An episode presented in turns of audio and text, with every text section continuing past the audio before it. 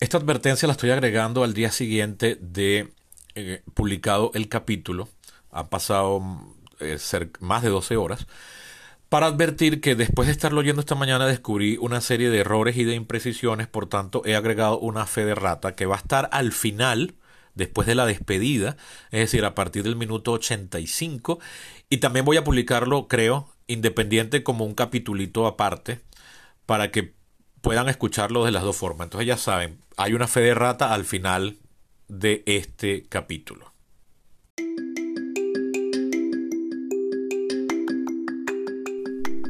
Hey, hey, hey, bienvenidos una vez más a Perípatos, su podcast que va y viene. Tengo ya casi un mes que no sacaba capítulo. Eh, hay una serie de excusas reales. Eh, hubo un día que se me fue la luz, hubo otro día que estuve todo el día en la calle y no pude detenerme a, preparar nada. Pero lo cierto es que sentía que no había mayor tema eh, el cual atajar hasta el día de hoy, finalmente, porque ha sido unas, han sido unas semanas y un fin de semana bastante noticioso en lo político, en, dos países que no son muy pertinentes a los venezolanos, que son en concreto España y Argentina. Porque en España finalmente ya se logró formar un gobierno después de las elecciones que hayan tenido lugar en julio. Eh, apenas fue esta semana ya que juramentó el nuevo gobierno presidido por la misma persona que presidía el gobierno anterior, por Pedro Sánchez. Y ayer domingo 19 de noviembre tuvo lugar la segunda vuelta de las elecciones presidenciales argentinas, ya solamente entre el contrincante oficial, que había quedado de primero en la primera vuelta, que es Massa, el actual ministro de Economía, y la persona que había quedado de segunda en la primera vuelta, que es el diputado diputado, senador, diputado Javier Milei, un outsider, un bateador emergente, como decimos en Venezuela, que se había convertido en toda una figura mediática en el último lustro y había entrado a ser diputado en 2021, en las elecciones legislativas de 2021. Bueno, Javier Milei ganó el día de ayer con una amplísima mayoría de casi 12 puntos porcentuales de ventaja. Y bueno, ahora hay interés precisamente por por un lado, qué va a pasar en Argentina, ¿Qué, cuáles son los cambios que se van a venir, y por otro, hay gente que me ha escrito para preguntarme por qué es posible que en España haya eh, formado gobierno la persona que quedó de segunda en las elecciones. Entonces, bueno, voy a atajar los dos temas tratando de ser súper conciso, pero con datos en la mano, para responder estas preguntas. Sin más preámbulos, pasamos de una a los temas, empezando por España.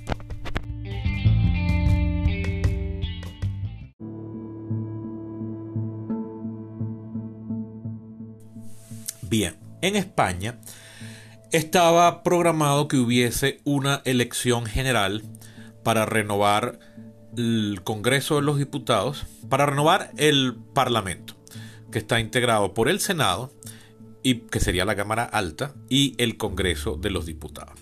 La última elección había sido hacia finales de 2019. En España la Constitución ordena que tiene que renovarse el Poder Legislativo cada cuatro años, por tanto, tocaba una elección a finales de este año, en diciembre.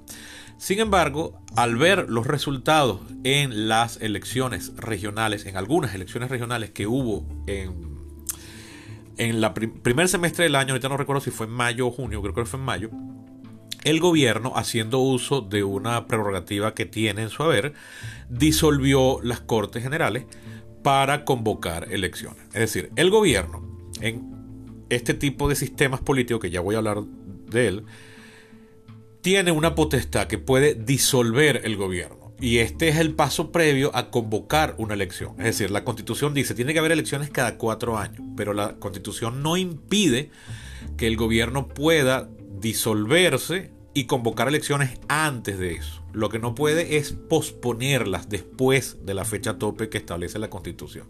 La constitución solo garantiza que sean cada cuatro años máximo, pero puede ser cada año. Por supuesto, hacer una elección cada año es inestabilidad garantizada. Hay, sin embargo, ha pasado. España tuvo eh, para formar esta legislatura que, terminó ahora este año, antes de la que acaba de empezar, nunca se lograba formar gobierno y entonces hubo que convocar elecciones otra vez. Tengo que hacer una digresión eh, teórica para explicar algo. España, como la inmensa mayoría de los países europeos, tiene un sistema político parlamentario. A diferencia del que tenemos en Venezuela y en casi todos los países de América, los únicos países de América que no tienen eso son los países que fueron colonia de Inglaterra hasta... Eh, todos menos Estados Unidos. Todos los países que fueron colonia de Inglaterra. Es decir, Canadá, Trinidad y Tobago, Jamaica. E, esos países tienen sistema parlamentario. Todos los demás tenemos sistemas presidenciales. Se le llama sistema presidencial porque el primer caso histórico de este sistema político constitucional fue el de los Estados Unidos fundado con su constitución de 1787. Y como ahí el jefe del Ejecutivo se llama presidente, entonces se ha dado en llamar presidencial a ese sistema de gobierno. Si los Founding Fathers que redactaron la constitución de 1787, aún vigente, hubiesen escogido otro nombre para el jefe del Ejecutivo, en vez de haberle puesto presidente, president en inglés, le hubiesen puesto cónsul, como se llamaba en la República Romana, que además sirvió de mucha inspiración para estos eh, estamentos de, de políticos de carrera que redactaron la constitución, entonces llamaríamos a este sistema consular. Lo llamamos presidencial porque el sistema primero y más famoso y más exitoso le puso de nombre presidente al sistema. De igual forma, llamamos parlamentario al otro sistema político porque el más antiguo, famoso y exitoso es el inglés o británico, para ser más preciso, donde el poder legislativo se llama parliament, parlamento. En otros países de Europa se llama estados generales. En otros países se llama dieta. En otros países se llama cortes. En otros países eh, se llama Neset, que ya no es en Europa sino en Asia, que es Israel, y así. Pero como el más antiguo, exitoso y famoso es el británico, donde el poder legislativo se llama Parliament, Parlamento, entonces llamamos a ese tipo de gobierno, lo llamamos parlamentario. Si eh, hubiese sido el más famoso, hubiese sido el holandés, o neerlandés, que es como el verdadero gentilicio de ese país, entonces habría que llamarlo, yo que sé, Estado General, porque la legislatura nacional de eh, Países Bajos se llama Estados Generales. Si fuese el español, habría que llamarlo Sistema Cortés, porque la legislatura de España se llama Cortes Generales del Reino. Y así. Pero es el británico de hecho, ese nombre parlamento lo tienen otros países europeos también. Eh, eh, Francia también tiene un parlamento eh, conformado por un senado y por una asamblea general. Italia, en Italia creo que también se llama parlamento. En Alemania se llama Bundestag, que en castellano traduciría como la dieta federal. Dieta, sí, dieta. Eh, y así. Si se llamase consejo, entonces llamaríamos a ese sistema político concejal. Pero se llama parlamento porque el más exitoso es un parlamento. Los sistemas parlamentarios, que son los más comunes, pero no son exclusivos, ni los únicos, de Europa. Es decir, Europa no es el único país que tiene sistema parlamentario y no todos los países de Europa son parlamentarios. Pero es como los casos típicos del librito de los más exitosos toda esta categorización está excluyendo todos los sistemas políticos del mundo que no son formalmente una, un gobierno representativo basado en elecciones libres con un Estado constitucional. Es decir, la mayoría de los países del mundo. O sea, aquí no está entrando en la clasificación, no está entrando China, China continental, es decir, la República Popular China, no está entrando el Reino de Arabia Saudita, no está entrando... Eh, la República Árabe de Egipto, no está entrando la República de Cuba. Solamente esto es aquellos países que formalmente son un gobierno representativo nombrado por elecciones libres. Y digo formalmente porque hay varios países que tienen este sistema, pero se han vuelto unas dictaduras sin abolir el régimen constitucional. Venezuela pareciera estar en el borde de eso. De hecho, en, muchas cosas se comporta ya así. Nicaragua ya francamente lo es. Eh, Rusia se, supone que es un sistema semipresidencial, pero ahí manda Putin y punto. Entonces, llamar a, a Rusia una república semipresidencial, ponerla en el mismo saco que Francia es un exabrupto. Francia es una verdadera democracia en el sentido moderno del término. Em, Rusia no. Entonces, bueno, esto está partiendo de que los casos de estudio son países donde se respetan las normas democráticas. Venezuela pareciera estar ya definitivamente saliendo de ese grupo para mi tristeza. Ahora bien, volviendo al tema, España es un país parlamentario. Parlamentario quiere decir que no hay una clara división de poderes.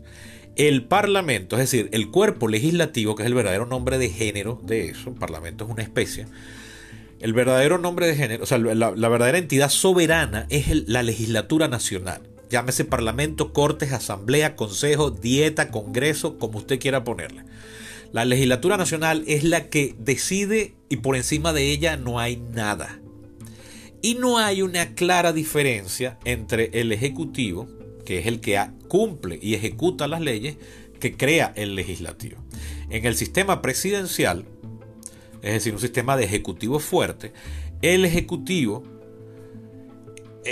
tiene igual rango que el legislativo y no depende para su formación de la voluntad del Parlamento, de la legislatura. En los sistemas parlamentarios, sí, la legislatura es la que forma el gobierno. Entonces, ¿para qué se hacen elecciones? Bueno, la elección se hace para saber cuáles son las fuerzas y en qué correlación las que van a integrar la legislatura. Pero luego es esa legislatura la que decide el gobierno. Por costumbre, en el caso británico, y luego por una serie de leyes y ya en los países que han adoptado estos métodos de en, tiempos más recientes, que todavía está viva alguna de las personas que redactaron esas constituciones, como el caso de España, ya entonces eso se incorpora en la letra constitucional. Pero en principio es solo una costumbre que el que forma gobierno, el que tiene derecho y prioridad de fundar gobierno, es el partido que saca más votos. Traducido en curules. Porque una cosa es lo que vota la gente y otra cosa es cómo ese, esa masa amorfa que es el voto del el pueblo se transforma en curules. Como aquí en Venezuela hemos solo conocido un sistema presidencial y casi todos los vecinos, para los efectos prácticos, todos los que nos interesan son presidenciales, nos cuesta entender de entrada, cuando no hemos estudiado esto nunca antes, ¿Qué quiere decir eso de traducir los votos en curules? Porque como aquí para elegir el presidente solo estamos escogiendo a una única persona, es bueno, mira, el que tenga un voto más ya ganó y se lleva todo el pote, porque el pote está constituido por un único cargo, el cargo de presidente.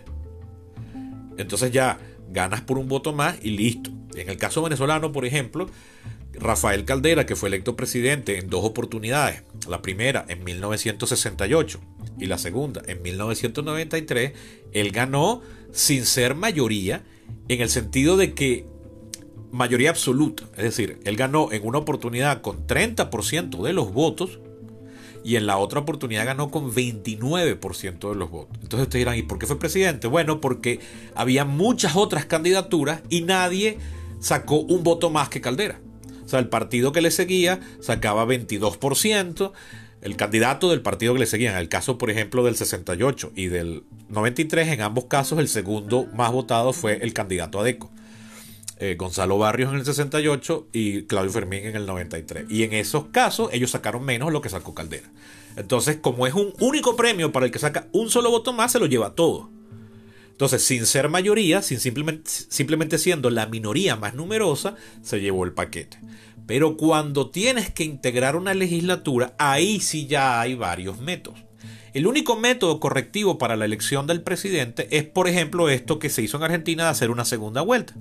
Mira, para que el que gane no gane con simplemente una minoría más numerosa, vamos a poner una segunda vuelta. ¿Por qué? Porque cuando Caldera gana con 29 y con 30%, eso uno dice, bueno, es el que ganó y se le da la presidencia, pero también hay que verlo de la otra, desde la otra acera. Ganar con 30% quiere decir que 70% del electorado no te prefirió a ti. Entonces tú no eres del todo un representante de la mayoría nacional. Para corregir eso, muchos sistemas presidenciales aquí en el continente americano y en Francia también, que tiene un sistema semipresidencial, pero que el Ejecutivo se elige con independencia legislativa, que es lo que aquí importa, se le incorpora una segunda vuelta. Entonces, mira, agarras los dos que quedan de primeros y entonces van a una segunda vuelta solo esos dos. Ya cuando son dos candidatos, ahí sí, a juro, el que gana, ya tú sabes que es mayoría, porque no puedes sacar menos, a menos que los votos nulos sean una barbaridad, pero eso jamás sucede. La gente no se mueve para ir a votar para dejar la papeleta en blanco o, no tocar ningún botón. Yo lo he hecho, pero yo soy un bicho raro. De hecho, sí. O sea, el voto nulo nunca llega a 2% en ninguna parte del mundo. Por eso, porque la gente no se va, no se da la tarea. La gente prefiere abstenerse si lo que vas a protestar. Eso de ir a presentarse allá para votar en nulo es un acto de anónimo de protesta que a nadie le va a importar y no va a hacer diferencia. Yo lo hice una o dos veces. Una, una sí estoy seguro, pero creo que han sido dos. Es que no más recuerdo ya. Ya estoy viejo. Entonces, bien, lo que hace es que se le agrega un correctivo. Pero cuando vas a elegir un cuerpo colegiado, donde cuerpo colegiado quiere decir una asamblea donde todos tienen el mismo rango. Eso es lo que es un cuerpo colegiado. Llámese Congreso, llámese Parlamento, llámese Estados Generales, llámese Asamblea, llámese consejo, dieta, como sea. Cuando tú tienes un grupo de más de dos personas, que todos tienen el mismo rango, eso es un cuerpo colegiado, una colegiatura. Estos cuerpos eh, colegiados, que siempre son los que se encargan del poder legislativo, es, ajá, ¿cómo tú traduces ese porcentaje de votos que te dan en curules? Curules son las sillas donde se sientan los legisladores. Se pueden llamar curules o escaños, es lo mismo. Son sinónimos puestos, si quieren, llámelo así. Eh, ¿Cómo se traduce eso? Ah, bueno, eso es una complicación. Tú puedes agarrar y entonces divides el país en tantos distritos o circunscripciones como legisladores vayas a escoger. Pero entonces, por ejemplo, en un país como los Estados Unidos, donde tienes 335 eh, representantes, que es la Cámara más numerosa del Congreso, entonces tienes que dividir el país en 335 distritos. En Argentina, por ejemplo, donde hay eh, la Cámara de Diputados tiene 257, tendrías que dividir el país entonces en 257 distritos. La legislatura española está conformada por 350 diputados, entonces tendrías que dividir el país en 350 distritos. Y eso es complicado, es engorroso, pero además, no es tanto por los problemas logísticos, eso tiende a producir un resultado electoral que a la larga le entrega mucho poder a un partido que no necesariamente sea el mayoritario. Es decir, lo que le pasó a Caldera pasa entonces a nivel de cada uno de esos distritos, que el que se lleva un simple voto más se lleva toda la representación y a veces el que se lleva un voto más sacó nada más 19% de los votos.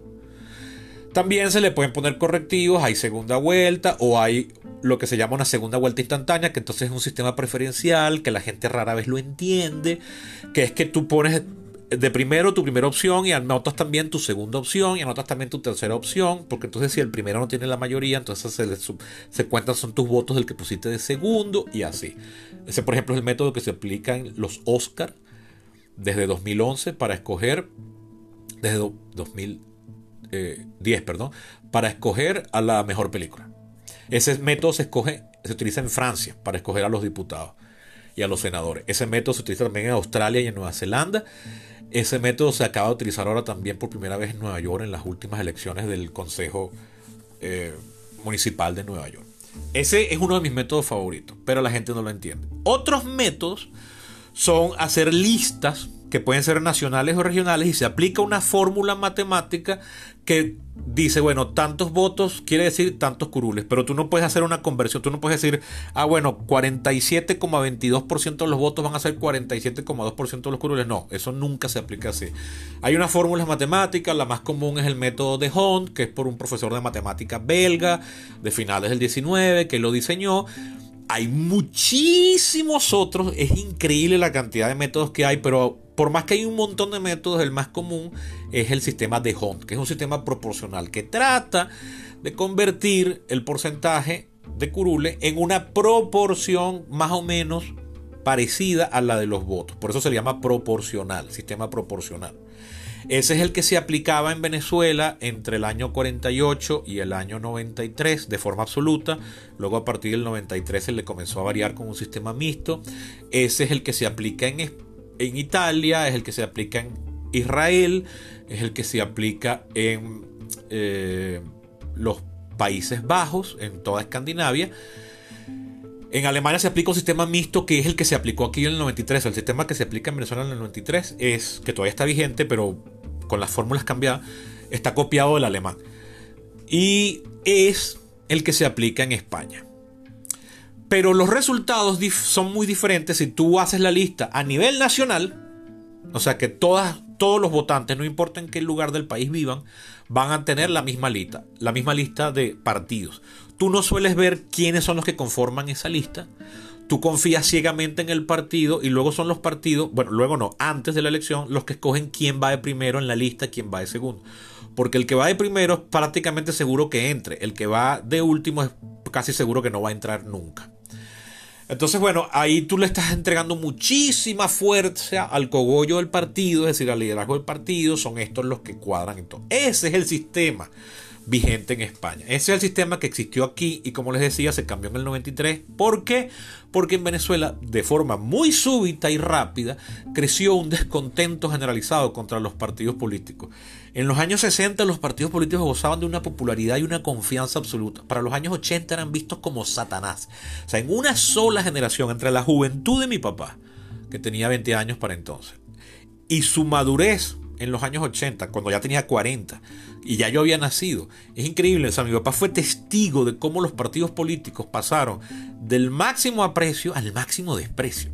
Entonces en Venezuela hubo que quitarle fuerza a los partidos y se la mermó un poquitico copiando el sistema alemán. En España no ha pasado eso. En la misma magnitud. En todos los países ha pasado, pero en unos más violentos que otros. En España no ha pasado eso. Y España tiene un sistema esto está largo, pero bueno, es la explicación que merece. En España, los líderes de los partidos son los que deciden quién va de primero en la lista y quién va de segundo. Por cosas que no viene aquí el cuento, los resultados en, España, en España, mira, mira qué curioso. La última elección había sido en 2019.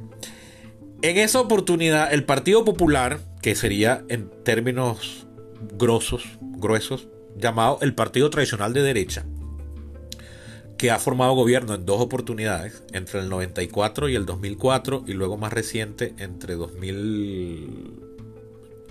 ¿Cuánto fue? Entre 2014, creo, y 2019. No me acuerdo el año que comenzó el gobierno de Rajoy, pero sí sé que terminó en el 19. Bueno, ellos tenían 89 diputados. La legislatura española, la Cámara del Congreso de los Diputados, que es la Cámara Baja, que es la que de verdad importa, el Senado no, no interviene en la formación de gobierno, el PP tenía 89. Pasó en la elección de julio, creció, o sea, obtuvo 48 más para llegar a 137. Pero España tiene 350 diputados, asientos en esa Cámara, en el Congreso de los Diputados. La mitad de 350 es 175. ¿Quién forma gobierno en un sistema parlamentario? El que controla la mayoría.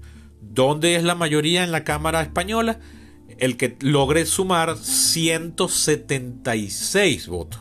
Porque 176 votos de diputados. O sea, que con, con que mínimo 176 personas digan dentro de esa Cámara. Yo estoy de acuerdo que sea fulano, mengano o perencejo el jefe del gobierno, se aprueba el jefe del gobierno. Es decir, entonces, lo que hay que lograr es mayoría parlamentaria. Desde que España alcanzó la democracia en 1976, entre el 76 y el 78 es la transición de la dictadura a un sistema constitucional, la constitución española vigente del año 78, es decir, era más joven que la constitución que teníamos en Venezuela antes de la llegada de Chávez.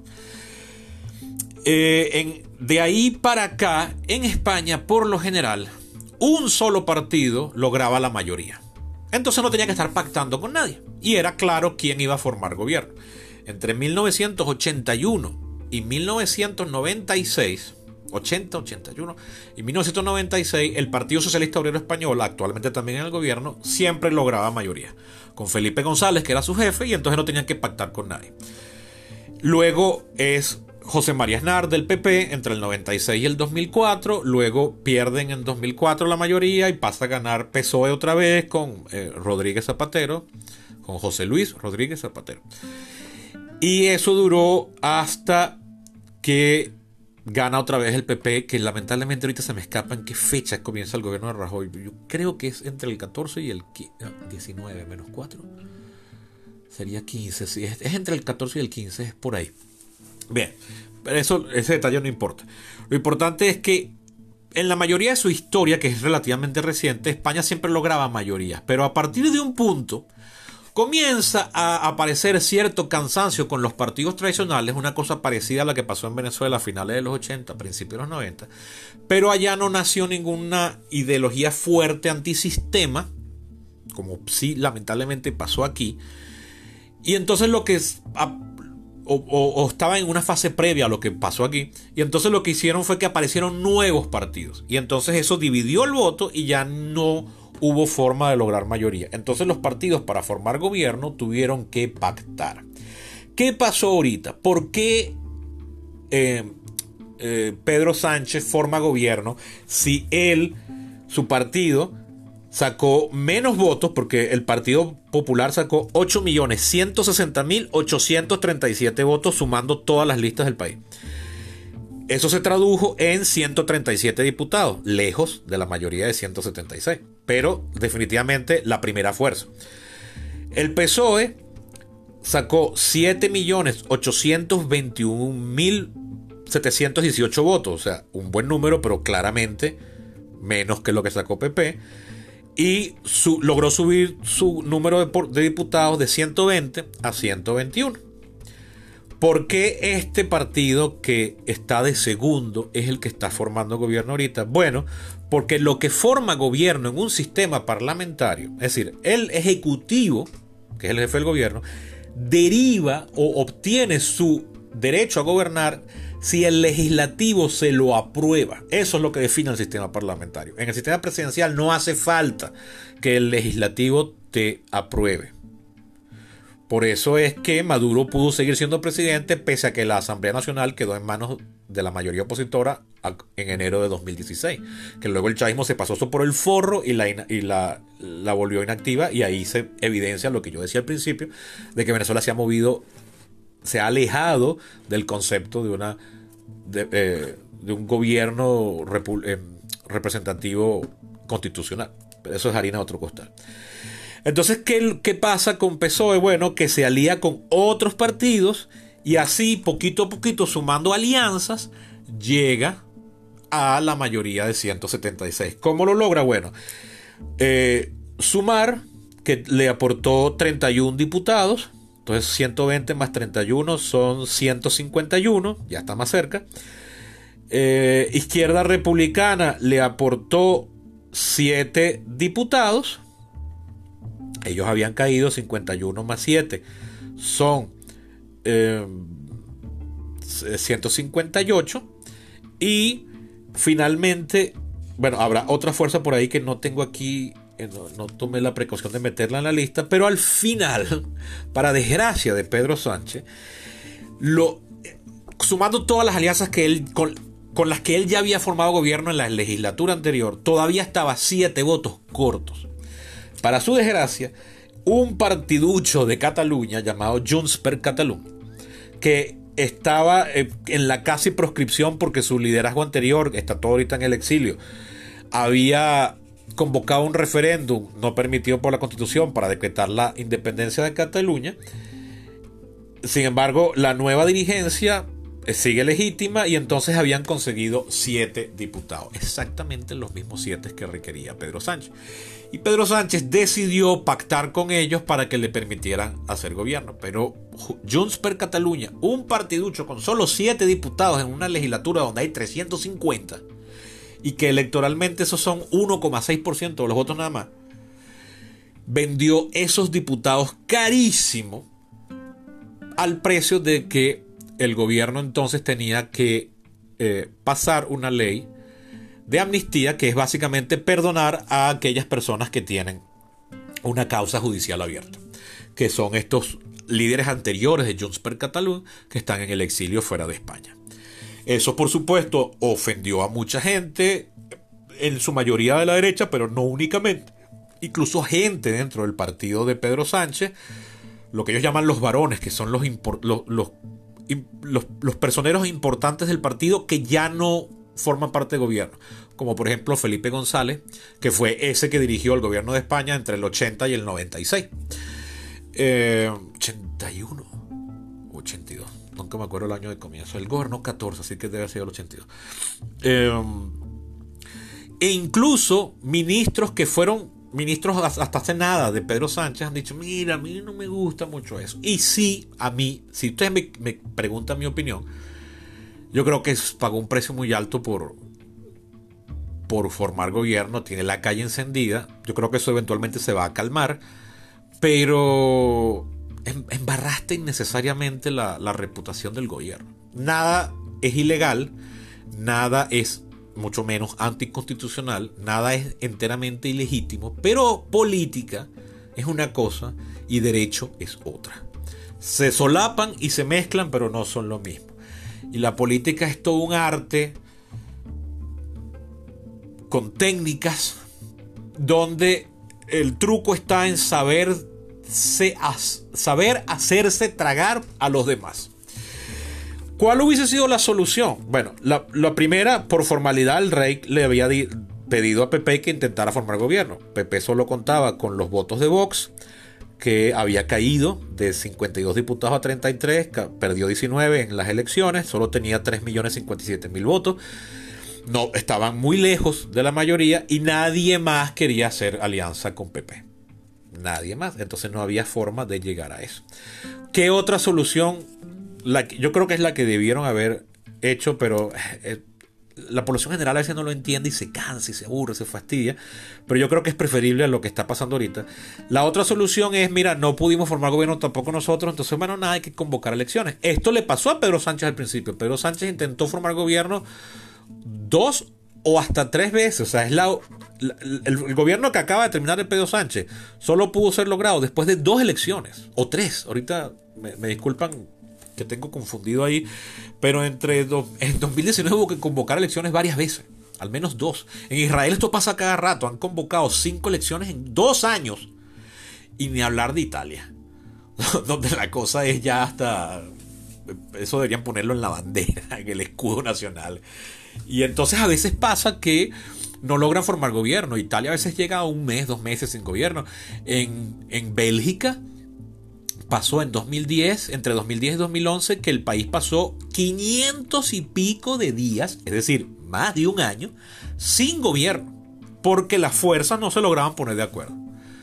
Y ustedes dirán, ¿y cómo se hacía ahí? Bueno, en el sistema europeo lo que pasa es que el Estado queda en piloto automático. Queda vigente el presupuesto del último, el último presupuesto que, que estaba vigente y los funcionarios siguen yendo a trabajar y cobran su 15 y último, pero no se toman decisiones.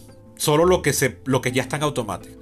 En el caso de los Estados Unidos es más dramático porque eh, cuando, no cuando hay una tranca así de gobierno, mandan a los empleados para la calle y comienzan a cerrar las oficinas públicas. Ahí sí es una tragedia. Y esos después, esos empleados no les, no les pagan un retroactivo por los días que fueron a trabajar sin, sin cobrar. Entonces ahí sí es terrible.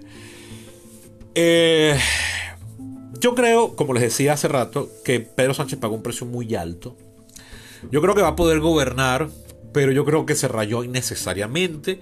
Tiene a un sector de las fuerzas políticas contrarias tildándolo de tirano. Me parece una exageración. Pero la verdad es que sí fue... Ustedes dirán, bueno, pero si no es ni un tirano y si al final es legal y constitucional, ¿por qué estás diciendo que no es preferible? Bueno, porque la política no tiene necesariamente que ser algo legal o ilegal para que caiga mal es como un comentario pesado. Cuando tú haces un comentario en una fiesta, un chiste que la gente no entiende, un comentario fuera de lugar. Eso no es ilegal, no te van a botar en la casa, pero la gente hubiese preferido que tú no lo dijeras. Y se lo digo yo, que tengo en eso oh, un doctorado. O sea, mi vida es eso. Entonces, eh, en política es bueno pisar la menor cantidad de callos posible porque te van a hacer pagar ese callo que pisaste así haya sido 20 años. Dicen que la caída de Carlos Andrés Pérez en abril de 1993 fue posible debido a que Ramón Escobar Salón, que había sido su... Eh, era el, él era el Contralor General de la República, le estaba pasando factura a Carlos Andrés Pérez porque lo, lo había quitado, él había sido canciller en el primer gobierno y llegando de una gira internacional se, llega, se entera cuando llega a Maiquetía de que lo han destituido del cargo. Entonces dicen las malas lenguas, eso posiblemente no es verdad, pero para la posteridad pasó así, de que este tipo le tuvo guardando por 15 años una rechera a Carlos Andrés Pérez, por eso que luego se saldó cuando en el año 93 eh, pasó la moción para decir que, o sea, dijo que había causa para abrir una investigación del presidente, que después se demostró que no, el juicio no tenía nada de, ahí no había sustancia, o sea, no, la supuesta causa de, corrupción de Pérez no se pudo demostrar, porque no, lo único al final que se le pudo demostrar es que usó dinero de una partida, de la partida del Ministerio de Relaciones Interiores, la famosa partida secreta, lo usó para una misión exterior. Entonces ahí se le acusó de lo que se llama malversación. Malversación es usar una cosa para, para una, un dinero que es para una cosa, usarlo para otra pero no, a él se le acusó de enriquecimiento ilícito, un montón y nada de eso se puso a demostrar y estoy convencido de que nada de eso había pasado. Pero bueno, ahí está, este, una persona le estaba guardando una rencilla, una vaina, y en política esas vainas te las cobran. Además dicen que la, que la venganza es un plato que se come bien frío, es decir, que nada mejor que vengarse después de que ha pasado un rato, o sea, que en caliente no tiene el mismo placer para el que se está vengando que si lo haces en frío. Es decir, muchos años después que la gente diga, ¿qué bolas este carajo me estuvo guardando esta vaina todo este tiempo? O esta caraja. Entonces, bueno, eh, muy probablemente a Pedro Sánchez aguas abajo ahorita en estos cuatro años que le esperan, le pasen factura por eso. No sé en qué consistirá, capaz no ocurre, capaz termina su legislatura normalmente y tiene una gestión que lo premia y en la siguiente eh, elecciones termina el PSOE ganando con una mayoría absoluta y coma, no tiene que pactar con nadie y la posteridad olvidará que él montó esta, eh, esta gobierno. Pero es una posibilidad que yo creo remota. Yo creo que van a ser años innecesariamente conflictivos porque este pacto. ¿Qué hubiese hecho mejor? Llama a otra elección. Que hubiese tenido que ser eh, a principios en enero, o sea, cuando la gente todavía está con resaca del año nuevo y de las fiestas navideñas pero te evitabas el, o sea, esa incomodidad pasajera hubiese sido em, preferible a que los cuatro años de la legislatura que restan eh, los hagas cuando, donde hay gente que todo el tiempo te va a estar recordando que este traidor que amnistió a los de Jones per Cataluña y tal, que no, eh, es, legítimo, o sea, es legal, pero es, cae mal. Y en político uno debe evitar caer mal. A menos que sea Javier Milei. Que ya es la siguiente sección. Pero déjame cerrar esta con una eh, palabras conclusiva. ¿Qué pasó en España? Bueno, que el sistema parlamentario dictamina que el que forma gobierno es el que logra conseguir la mayor cantidad de votos favorables al interior del cuerpo colegiado que corresponde, llámese como se llame. Pedro Sánchez, que había quedado segundo, fue mucho mejor que Em, el, eh, em, Núñez Feijó, el jefe del PP, para conseguir esas alianzas y luego, bueno, eh, su partido no tenía la, la, mayoría de los votos, o sea, de los curules, pero sí sus aliados y a punta de aliados lo logró. Y entonces ahora tiene una alianza para gobernar de aquí a cuatro años, que en cualquier momento se puede romper y se llama elecciones otra vez. Esa es otra forma de llamar elecciones en los sistemas parlamentarios. La alianza de gobierno se rompe y entonces se forma una mayoría ahora opositora a ti y eh, pasa un voto de desconfianza, o un voto de censura, tu gobierno no lo aprueba, se pierde, hay que volver a llamar a elección. Esa es una posibilidad. Yo no creo que eso vaya a suceder.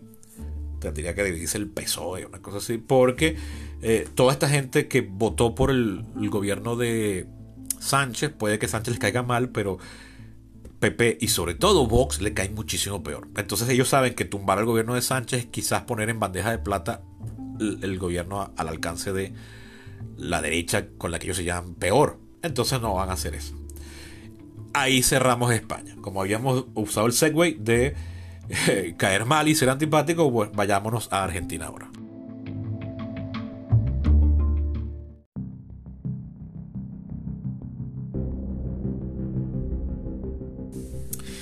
Argentina, que queda en el continente americano, es por tanto un país de sistema presidencial. Pero un sistema presidencial como el de los Estados Unidos, como el de Colombia, como el de Venezuela, como el de Brasil, como el de México, Chile, Perú, Bolivia, todos los países de habla hispana, eh, excluyendo Cuba, donde ya eso no es un gobierno representativo, una vulgar dictadura de partido. Eh, Argentina es un sistema presidencial, pero ser sistema presidencial no quiere decir que no existe una legislatura. Lo que quiere decir es que el Ejecutivo queda electo con total independencia de la, correlación de fuerzas y el número de curules o lo que sea en el poder legislativo. El presidente, cónsul, primer ministro, como le quieran poner en casi todos los sistemas presidenciales, el presidente se llama presidente, ahí no hay la originalidad de nombres que hay en el sistema parlamentario.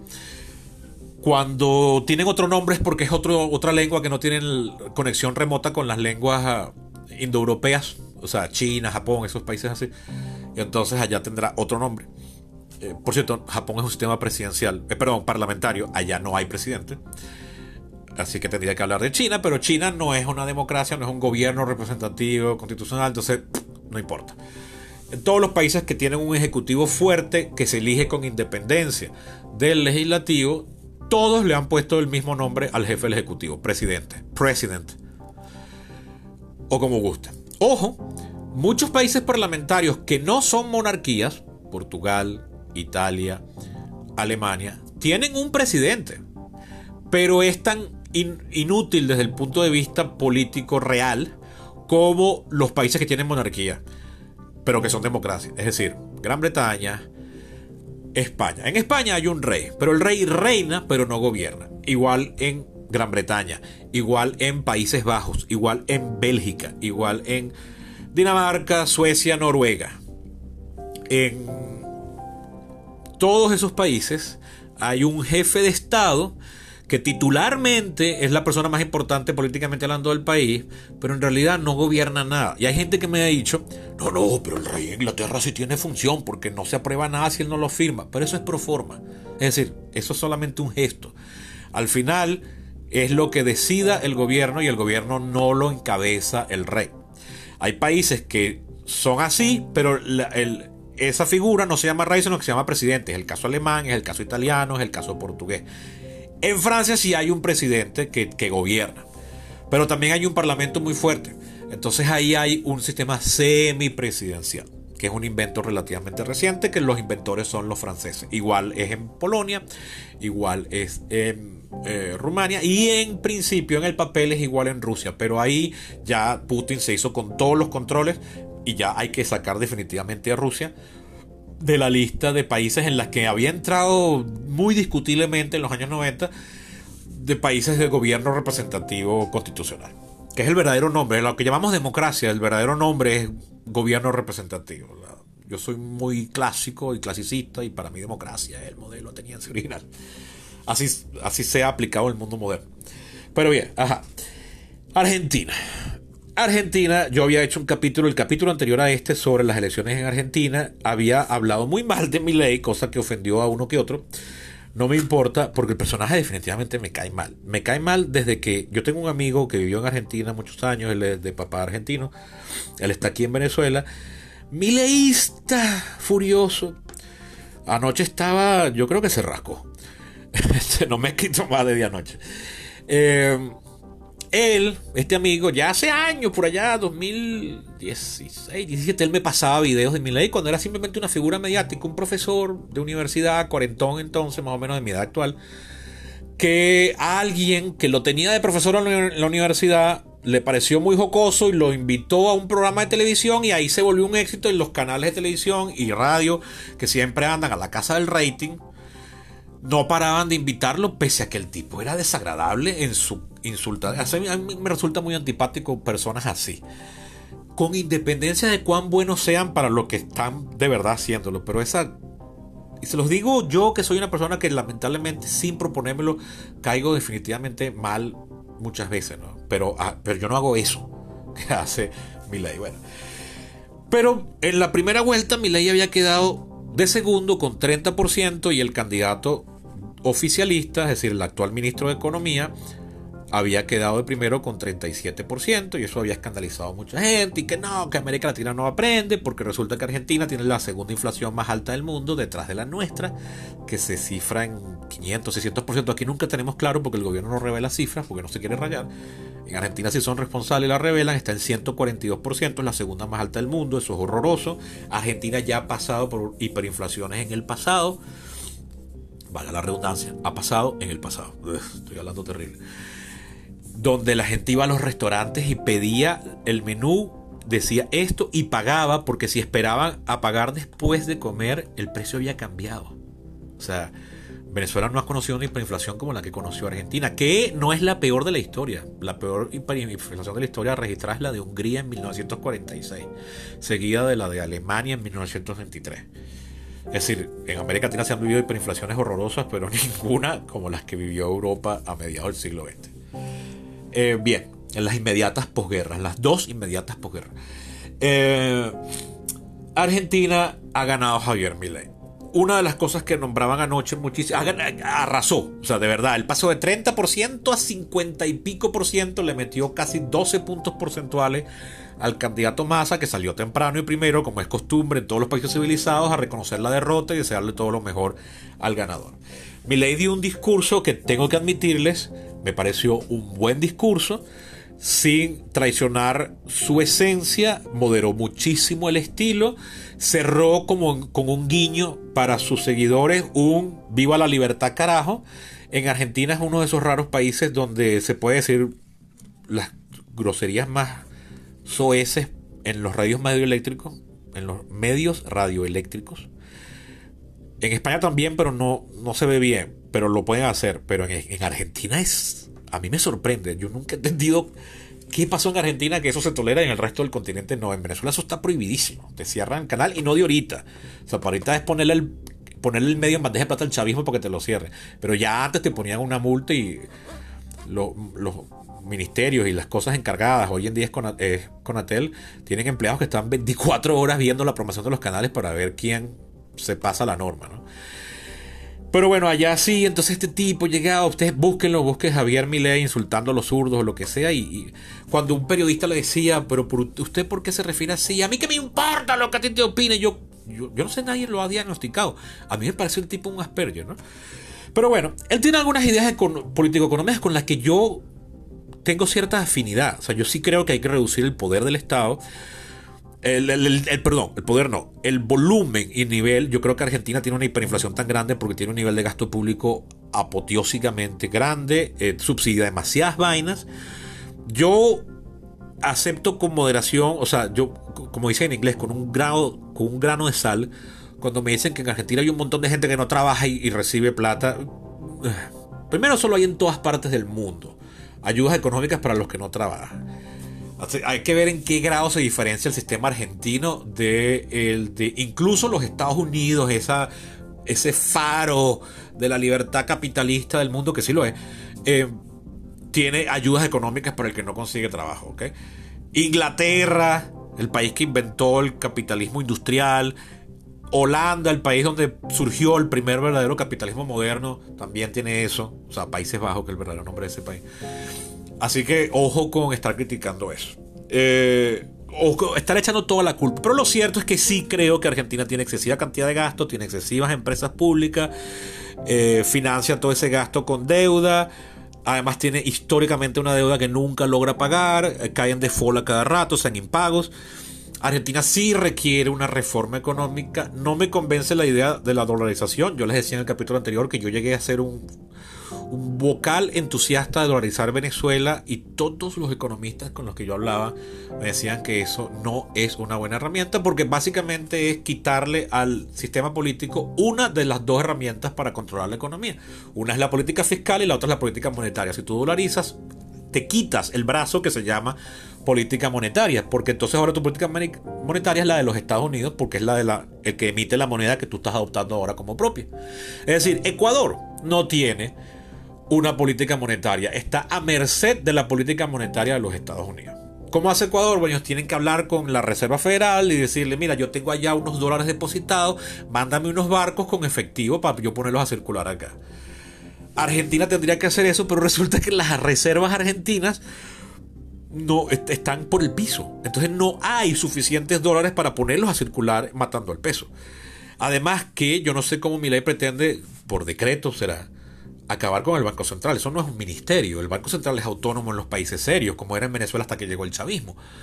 Entonces, pasa en muchos países que los gobiernos quieren una política que ellos, los gobiernos, es decir, el Ejecutivo controla la política fiscal, es decir, la de gasto, la de eh, recaudación y gasto, y el, el Banco Central que no es un órgano de elección popular, es un órgano autónomo que está a veces formado, o sea, eh, por ejemplo, en los Estados Unidos lo nombra, lo nomina el presidente, pero lo aprueba el Senado y así.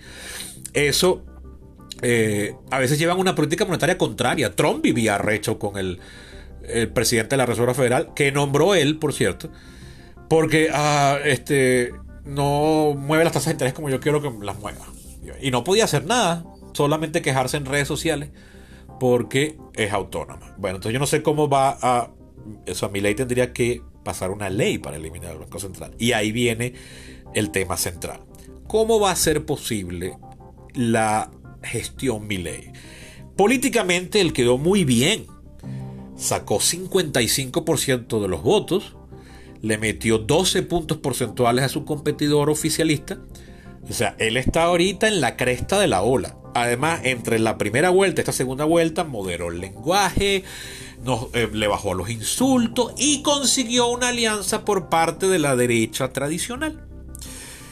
A, a, Milei lo llaman candidato o representante de la ultraderecha, lo llaman ultraliberal. A mí esas etiquetas no me gustan.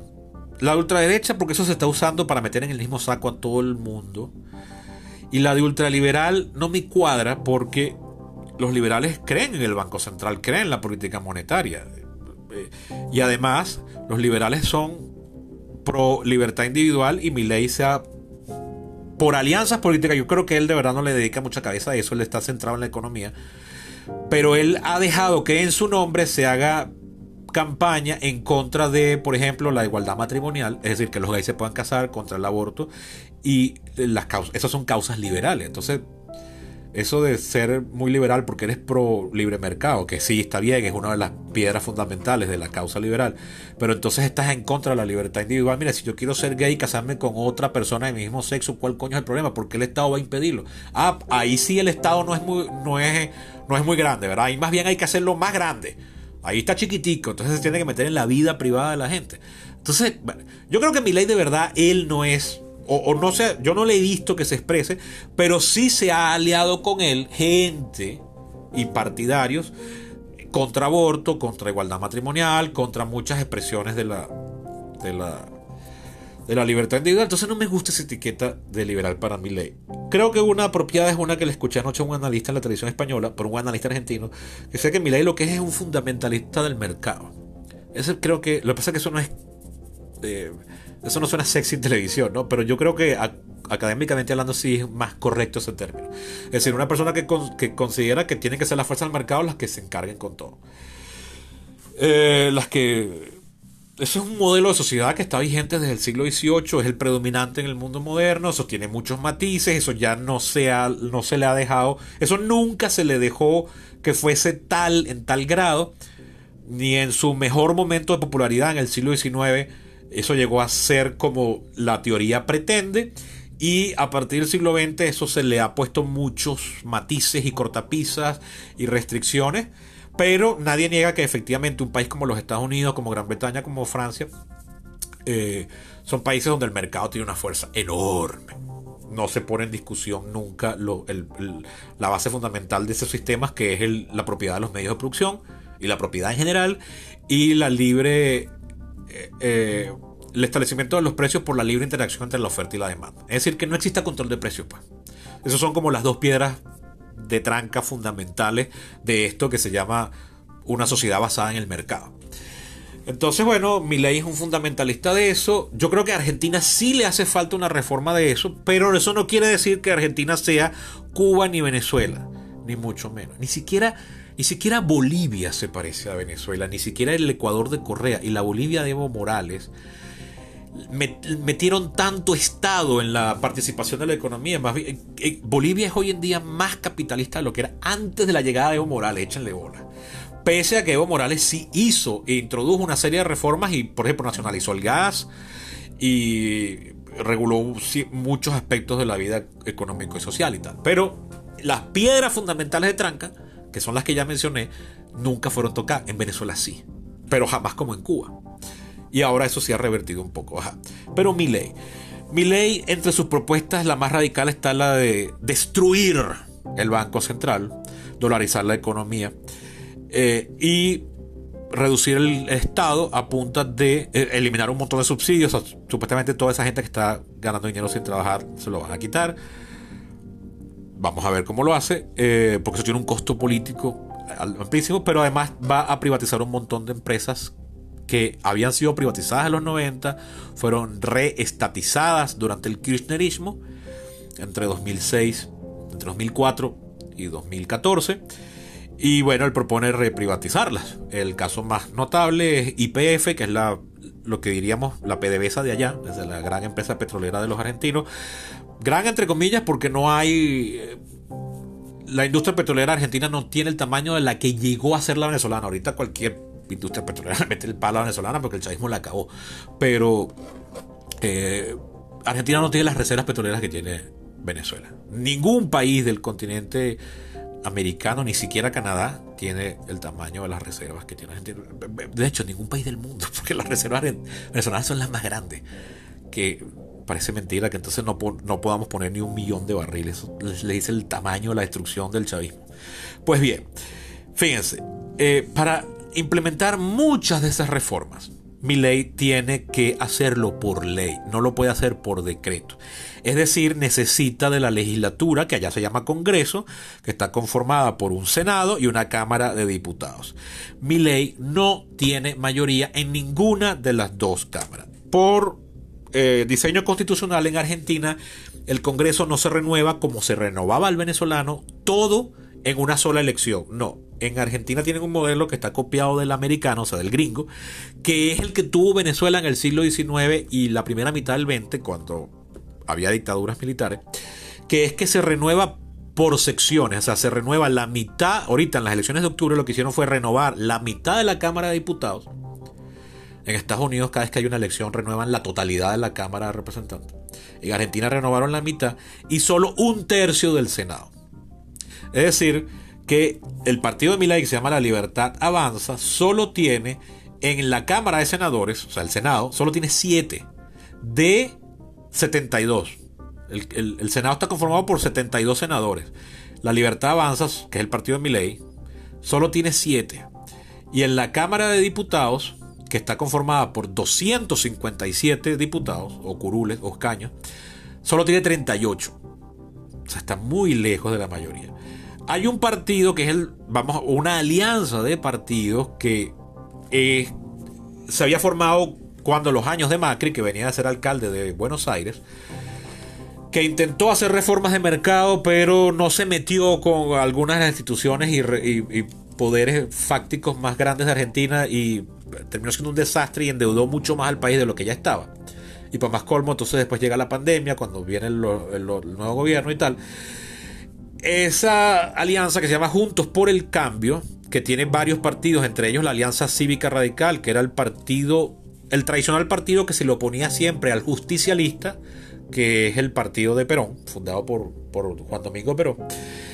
Esta, eh, Juntos por el Cambio, tiene en la Cámara de Diputados 93 y en, la, en el Senado 24. Pero además esto se dividió porque en la campaña ahorita de la segunda vuelta, la candidata de Juntos por el Cambio, que era Patricia Bullrich, apoyó abiertamente a Milady, le pidió a sus seguidores que votaran por ella y un montón de miembros de su partido, esto le pareció muy desagradable, que Milady era intragable y rompieron con el partido.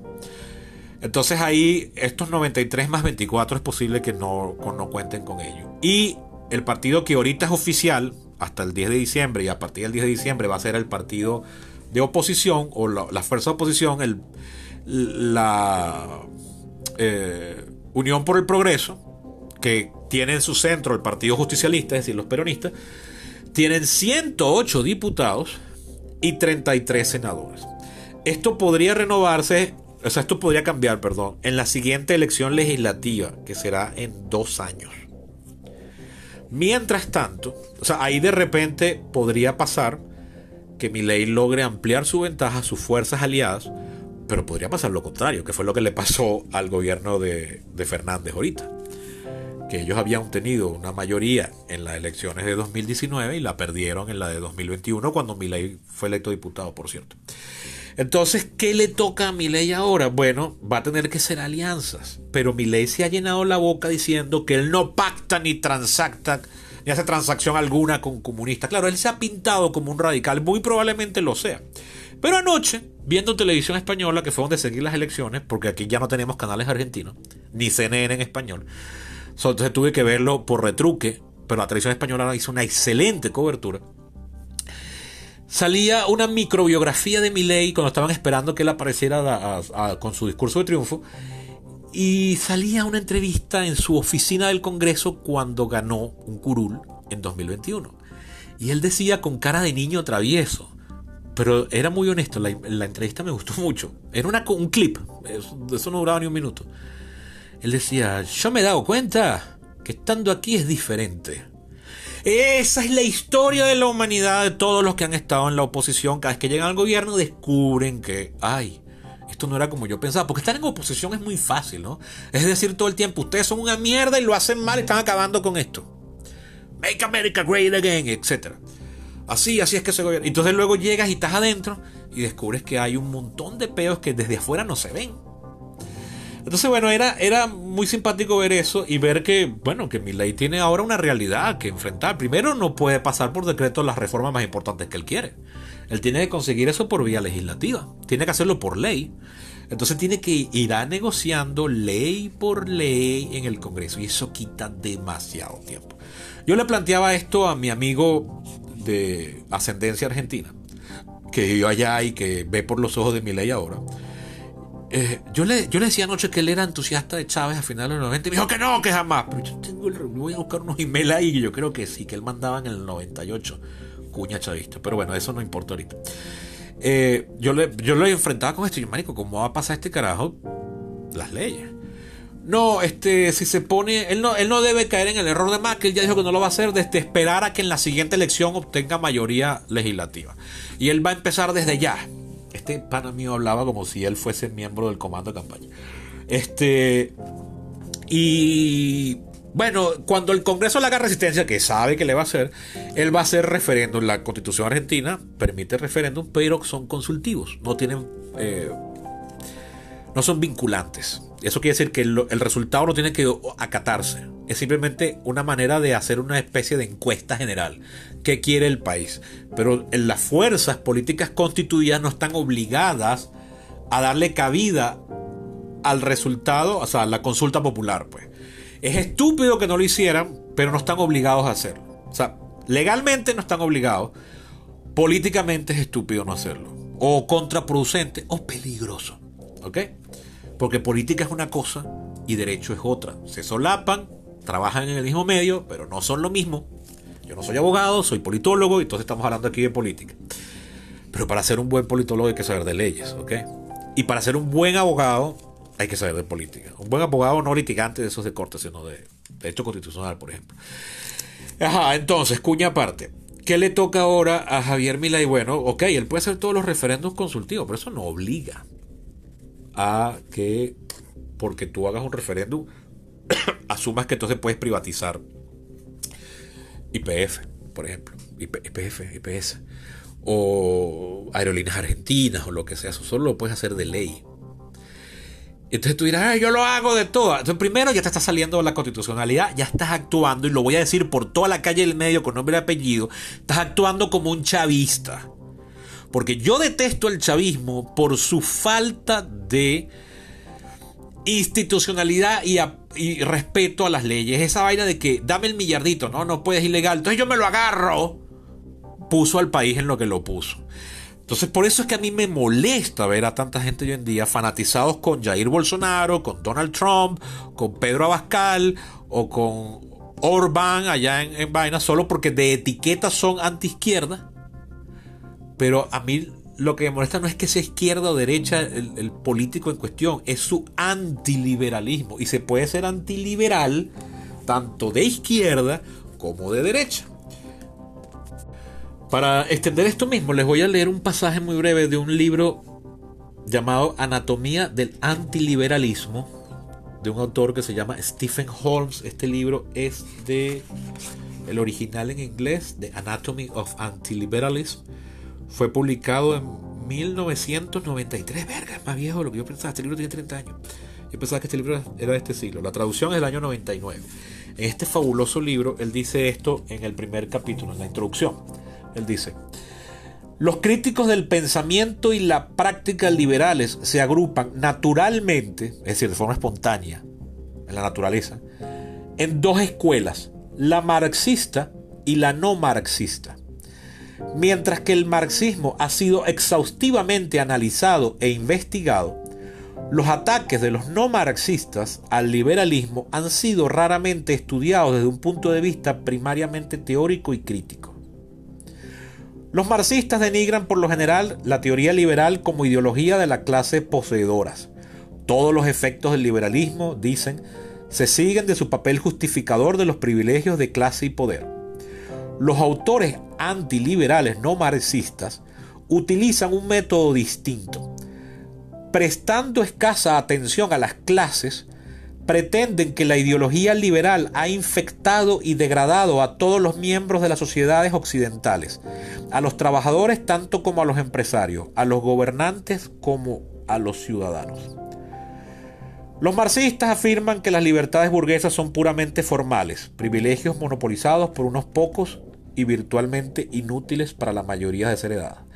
Los antiliberales no marxistas, por contra, impugnan el ideal mismo de la libertad individual, no su selectiva e incompleta realización. Y por ahí va, fin de la cita. Él sigue poniendo más ejemplos. Lo que él llama ahí no marxista podríamos llamarlo en la jerga actual de moda en estos tiempos en nuestros países de derecha. A mí me molesta Trump, Bolsonaro, porque son tan antiliberales como Chávez. Se puede ser antiliberal de izquierda y se puede ser antiliberal de derecha. Punto. Autoritario.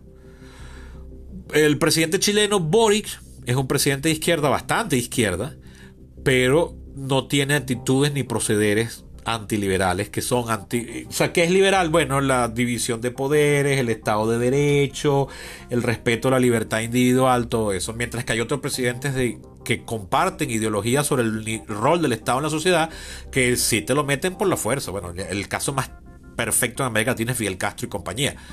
Pero tienes también a Chávez que no llegó a los niveles de Fidel Castro y etc. Entonces, si ya mi ley como no puede pasar sus leyes por el Congreso, se pone bruto. Y entonces él va a meter su motosierra y va a acabar con todo, ya se estaría volviendo un antiliberal. Y ya no me gusta. ¿Ok? Hasta ahora a mí me desagradaba su estilo político, pero puede ser tremendo gerente. Pero ahí viene la otra vaina. Mi ley viene de ser un profesor solitario, no está casado, no tiene hijos, no se le conoce pareja, reciente al menos. Habla con sus perros, que son clones de un perro que se le murió hace años y los mandó a clonar en los Estados Unidos.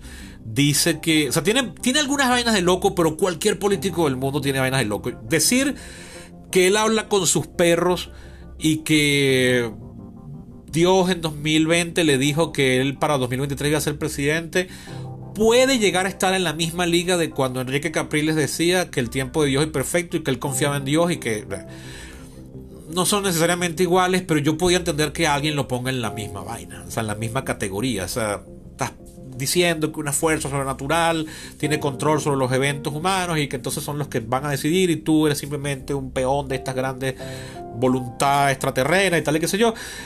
Eh, casi cualquier político tiene eso. Entonces a mí esas cosas que son las más pintorescas, incluso su estilo chillón, escandaloso y vulgar, también pueden ser eh, digeribles si el tipo lo hace bien. Pero aquí viene la vaina. ley nunca ha tenido otro trabajo que no sea el de profesor economista. O sea, ni siquiera como economista ha tenido un cargo donde tiene que diseñar políticas públicas. Eh, trabajar con data real y, ver, o sea, y proponer algo que, y luego ver que tenga resultados y ver por qué las cosas resultan o no como él lo predijo. Él solamente estaba en la comodidad de la academia, que se los digo yo. O sea, yo soy en ese sentido lo más parecido a mi ley, porque mi única verdadera actividad laboral exitosa en la vida y que, se prolonga y que ahorita estoy extrañando es la docencia. O sea, en ese sentido me parezco muchísimo a él. Y fíjate, estoy soltero y tal. Uy, qué miedo. Pero bueno, la cosa es que ley no tiene experiencia, nunca ha tenido un cargo ejecutivo, hasta el 2021 nunca había sido legislador, era simplemente una figura exótica en medios de primero en el aula y después eventualmente en los medios de comunicación donde se convirtió en una celebridad. Y a la gente le gustaba porque hablaba claro. Y esa es la misma vaina que gustó de Chávez, la misma vaina que gustó de Trump. Pero ok, ahí es coincidencia. Eso no tiene por qué ser necesariamente malo. Si tú después te adaptas a la realidad y dices, mierda, esta vaina acá adentro es otro pego. A ver cómo hago esto está por verse. No voy a decir de entrada que ley la va a cagar, que no va a durar, que va a convertirse en un Chávez o en un Trump. Nada de eso lo voy a decir. Pero la tiene bien, bien difícil. Y yo creo que lo más probable es que va a decepcionar a un gentío. No estoy diciendo que es lo que va a pasar. Es el escenario que yo ahorita veo como más probable. Y probable es una cosa. Y la certeza es otra. Y ustedes si tienen tiempo yendo este podcast o conociéndome a mí como profesional, saben que a mí lo que me molesta en estas vainas es la certeza, porque esto, eso no es posible. ¿Ok? O sea, la única certeza, así como dicen, lo único seguro es la muerte en esta vida. Bueno, igual en el análisis político, lo único que yo te puedo decir con certeza es que no podemos tener certeza sobre nada. Puedo ver escenarios probables. Y yo creo que al final... Anoche lo escuché en el discurso decir algo que de aquí a 35 años Argentina vuelve a ser una potencia. Que, ojo, eso es una imprecisión. Ese cuento de que Argentina fue el país más rico del mundo a principios del siglo XX y era una potencia, eso no es verdad. Pero es la típica cosa que se mete en los discursos políticos, así que eso no me molestó. Había un analista, este que cité antes anónimamente, es un mentiroso, está mintiendo. No, eso, eso son imprecisiones discursivas que a mí me, me valen. Porque es un mito que todos los argentinos creen. Que Argentina de verdad, o sea, es una circunstancia histórica que sí puso en buena posición a Argentina económicamente cuando las grandes potencias se estaban matando durante la Gran Guerra entre 1914 y 1918, la famosa Primera Guerra Mundial. Sí, entonces hizo que el grano argentino, el grano y la carne argentina tuvieran alto valor en el mundo y entonces eh, tuvo un ingreso per cápita muy grande y tal. Pero eso nunca la convirtió en la primera potencia y además en lo que los países las, verdaderas grandes potencias salieron de la guerra, pues volvieron a recuperar su puesto. Eso es como cuando en la, me acuerdo una carrera en la Fórmula 1 en que varios de las escuderías más grandes y famosas como Ferrari boicotearon una carrera porque decían que la, la seguridad no era buena. Entonces las escuderías menores que nunca quedan en el, podio, ellos sí compitieron, entonces subieron al podio. Me acuerdo el papá de un amigo, esa, escudería de mierda que hace montada ahí y tal. Bueno, igual, ¿no? O sea, más o menos parecido es la causa de la grandeza argentina, esa mitológica. Pues bien, pero él decía, de aquí a 35 años, entonces yo creo que él se está viendo en todo caso como la piedra fundacional de un nuevo movimiento que permitirá, si es así, y se lo logra hacer entender a toda esa gente que estaba emocionada anoche y que cree que ahora, a la vuelta de unos meses, Argentina va a ser a nivel geopolítico económico lo que es en fútbol, eh, les, les, logra hacer ver que no, que esto es un cambio generacional, que lo que vamos a hacer ahorita es sentar las bases. ahí sí bien y fantástico. Porque yo sí creo que Argentina necesita una serie de reformas, yo sí creo que Argentina tiene que... Eh, Argentina tiene unos tremendos sindicatos muy admirables, pero al mismo tiempo muy propensos a la corrupción. Eso hay que, eso hay que revisar qué pasa ahí. Que además esos sindicatos, incluso la, dictadura militar argentina de finales de los 70, principios de los 80, que fue brutal, brutal, solo compite con la de con la de Chile, no pudo con los sindicatos. o sea, siguieron existiendo y siguen siendo... ya no eran una fuerza política, pero no los pudieron mermar, ¿no? Entonces, bueno, eh, hay que revisar algunas cosas. Yo soy defensor de los sindicatos, pero me molesta. Los sindicatos tienen, por su misma naturaleza, tienen una propensión muy fácil a reconvertirse en mafias. El caso más horroroso aquí es ahorita el tren de Aragua, que empezó siendo un sindicato de obreros de la construcción. Y ahora este es lo más parecido que ha tenido Venezuela al cartel de Medellín o al, o al ¿cómo se llama esto? Al, al cartel del Golfo allá en México. Una cosa horrorosa y oprobiosa. Eso nació como sindicato, pero claro, eso a la sombra del chavismo que lo ha corrompido todo aquí. Entonces, bueno, un caso particular. Pero bueno, yo sí creo que hay que eh, moderar el gasto en Argentina. Yo creo que hay que privatizar un montón de cosas. Pero por otro lado, me molesta que mi ley es un negacionista del cambio climático. Eso, cuando él dice que unos investigadores de cuarta, no huevón. El, consenso de los científicos serios y de los científicos en general es que el cambio climático que se siente está causado por la actividad económica humana la actividad industrial. Y en todo caso, ¿quién coño quiere vivir en un planeta sucio, lleno de smog y de basura y no puede bañarse en la playa porque está llena de aceite? O sea, por, por simple estética. Pero además de que sí se está calentando el, planeta. Entonces ahí esa actitud de él, que su vicepresidenta sea una negacionista de los crímenes de la dictadura. En Argentina se había logrado un consenso donde todas las fuerzas condenaban los crímenes de la dictadura eh, que eso se pueda perder en la actualidad me parece triste. Eso es algo más político que legal. Eh, eh, tiene sus cosas que me siguen desagradando, pero ahora veo con expectativa y morbo también. Yo recuerdo la última vez que me pasó esto fue Bueno, me ha pasado otras veces, pero recuerdo cuando ganó Evo Morales en Bolivia en el año 2006, yo lo admití en clase, en esa época todavía era estudiante, yo veo con morbo lo que vaya a pasar ahorita en Bolivia. Y yo tengo que decir, a mí Evo Morales me cae de la patada siempre, pero Bolivia hoy está mejor que la Bolivia pre-Evo Morales. Y no solo la calidad de vida, el país tiene más y mejores carreteras, la exclusión social se disminuyó bastante, los sectores indígenas, que en Bolivia son la piedra angular de la población, eh, disminuyó su marginación, se integraron en masa en la actividad socioeconómica, cultural y tal y qué yo, pero no solo por eso, que podríamos decir, usando la jerga burda esta de moda del momento, que son causas de izquierda, eh, yo valoro esas causas de izquierda, pero desde, entre comillas, causas de derecha, yo que soy pro libre mercado y, no estoy peleado con el capitalismo, tampoco soy un abanderado, o el capitalismo tiene unas cosas bien chimbas, pero lo prefiero a todas sus alternativas reales, históricas, no las que están en los papeles y la mente de los utópicos.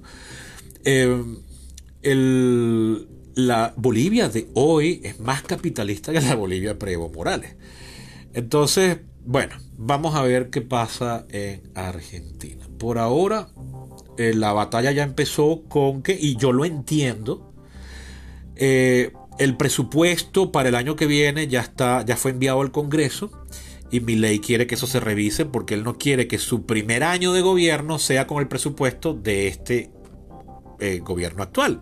Es decir, que él tendría que durante el primer año seguir gobernando en lo económico como el gobierno contra el que él se levantó electoralmente. Es decir, todos esos subsidios que existen, él tendría que seguir eh, dándolos, toda esa ayuda económica, todos esos controles de precio Entonces, claro, él quiere decir, mira, no, este, hay, aquí hay jefe nuevo, vamos a plantear un presupuesto nuevo para el año que viene. Entonces eso implicaría que desde ya hay que legislar legalmente en, la, en el Poder Legislativo, en el Congreso argentino, hay que entonces decir, mira, no, esto lo vamos a quitar, estos controles de precios, estos impuestos, estas ayudas económicas. Eso es muy temprano para ahorita, pero yo entiendo que tú digas, coño, pero qué ladilla que mi primer, mi primer año de gobierno, de solo cuatro que tengo, se me van a ir con un presupuesto que me montó el otro. Entonces, bueno, ahí lo que pueden transar es que, bueno, este presupuesto solo dure seis meses, solo dure tres meses, porque, ojo, eso también incluye los pagos y las deudas.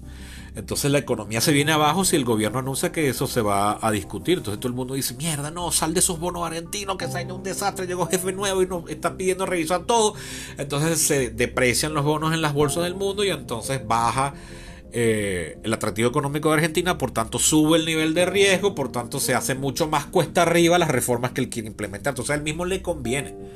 Entonces eso que es el arte de la política, eh, hasta ahora, por su actividad mediática y su escasa eh, vida en el Congreso, donde simplemente hacía bulla, pero no formaba parte de, gran, de ninguna comité importante, Milei no ha, no ha dado pruebas de estar en la capacidad de saber entender. puede que él sea consciente, pero cree que con su carisma o qué lo va a revertir. Bueno, no sé. La verdad es que no sé. y aparentemente nadie lo sabe. Pareciera que ni el mismo Milei. Entonces, ahorita, ¿qué estará pasando por el interior de esa cabeza? Yo no sé. Eh, los primeros días después de las elecciones, de la primera vuelta, él tuvo unos comportamientos extraños en cámara que me hicieron pensar que este tipo está en las puertas de una crisis nerviosa. Pero después no ha vuelto a tener esos episodios. Pero bueno, eh, una campaña electoral estresa a cualquiera. Yo, tengo muchos amigos que han trabajado en, campañas presidenciales importantes y se quieren como morir. O sea, es horrible, es horrible. Eso no tiene nada atractivo. Este. O sea, es porque te gusta la emoción de eso, pues es como ser militar y vaina, esas cosas que te pueden matar, pero bueno, te gusta, pues, pero es horroroso o como ser médico. médico en una sala de emergencia, médico de guerra, una cosa así, ¿no? Pues bien, eh, amanecerá y veremos, vamos a ver. Este, la tiene difícil, la tiene cuesta arriba. Eh, hay cosas que sí me gustaría que hiciera. Yo, creo que, bueno, abrir la participación del público en IPF, la empresa de, esos yacimientos petrolíferos. Eh, no sé qué vaina, se, se me olvida siempre la última letra. Eh, aerolíneas argentinas, yo por mí privatizo esa vaina, o por lo menos pongo 50-50 o 60-40 en bolsa. Eh, a mí me parece que el Estado no tiene por qué estar teniendo aerolíneas, ni, ni empresas, ni muchas cosas, sino en todo caso cosas muy claves donde ningún privado va a querer invertir jamás, porque no va a haber rédito alguno. Eh, entonces ahí sí estoy de acuerdo. Pero, pero es como un monopolio porque no quedó más remedio. Pero esa cosa de esa omnipresencia del Estado, yo sí soy contrario a esas vainas. Yo creo que los países donde eso está reducido son bastante prósperos. Pero eso también está muy mediatizado. O sea, eso no quiere decir que no haya controles, que no haya regulación, que no haya vigilancia por parte del Estado. O sea, ese laissez donde yo te dejo hacer y no hagas nada, más bien es tampoco es del todo preferible. Pero ya esto es harina de otro costal. Bien, eh, bueno, ese es el caso argentino. Vamos a ver qué pasa. Eh, estoy expectante bastante. Vamos a ver cómo se sigue comportando Milei. Si solo se moderó ayer y ya hoy la está perdiendo otra vez. Yo creo que no, porque está ahorita la que está al lado y se siente cómodo. Pero eventualmente, cuando ya quiera pasar algo por, la, por el Congreso, ahí sí se las va a ver negra. Y ahí vamos a ver quién es de verdad Javier Milei.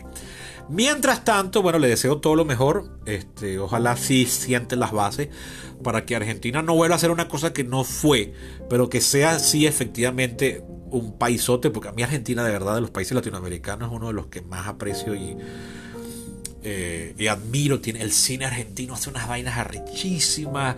El, bueno, ni se diga su, su desempeño en los deportes, de verdad, en los Juegos Olímpicos también siempre lo hace arrechísimo, igual que Brasil. Este tiene, coño, los programas esos de decoración que ve mi mamá y de cocina, los argentinos son brutales, brutales. El nivel de producción de los, de los de esos programas y luego las cosas que visitan, las cosas que muestran, es rechísimo. Y bueno, entonces sí que le deseo todo lo mejor, pero vamos a ver.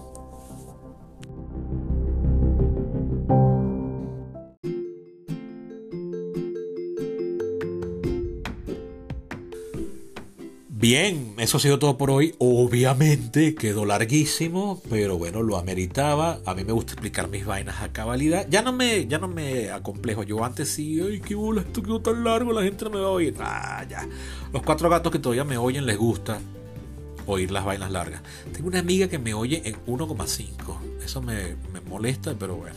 O sea, no me molesta, me es así como, no, ¿por qué haces eso? Pero bueno, si a ella le funciona, ¿quién coño soy yo para decirle que no? O bueno es que me oye y después siempre me escribe para decirme eh, sus comentarios, darme el feedback. Bien, recuerden, por supuesto, que este podcast, por más que se nos ha vuelto irregular, pero sigue vivo, se mantiene gracias a su aporte. ¿Cómo pueden ayudarme? Pues visitando mi Patreon donde tengo un perfil, se escribe Patreon, así como suena patreon.com slash peripatos, el nombre del podcast, peripatos. Se meten ahí y ven que pueden aportar un dólar mensual. Ustedes pueden donar más. Yo lo mínimo que les pido, yo lo único que les pido es un dólar al mes. Ustedes pueden donar 5, 10 si ustedes quieren. Este, tanto no porque me, sentiría mal. No, este podcast no vale eso. Pero ese, ese dólar no enriquece ni empobrece a nadie y hace bien. Entonces, bueno, vale, visítenlo y háganse patrocinantes del podcast, que vienen cosas chéveres por ahí, de verdad. Se los, se los garantizo, las estoy cuajando. Lento, sí, pero las estoy cuajando, preparando, planificando, comenzando a ejecutar. Eso ha sido todo por hoy. Háganle llegar esto a aquellos que crean que les pueda interesar o ser de utilidad. Hasta la próxima.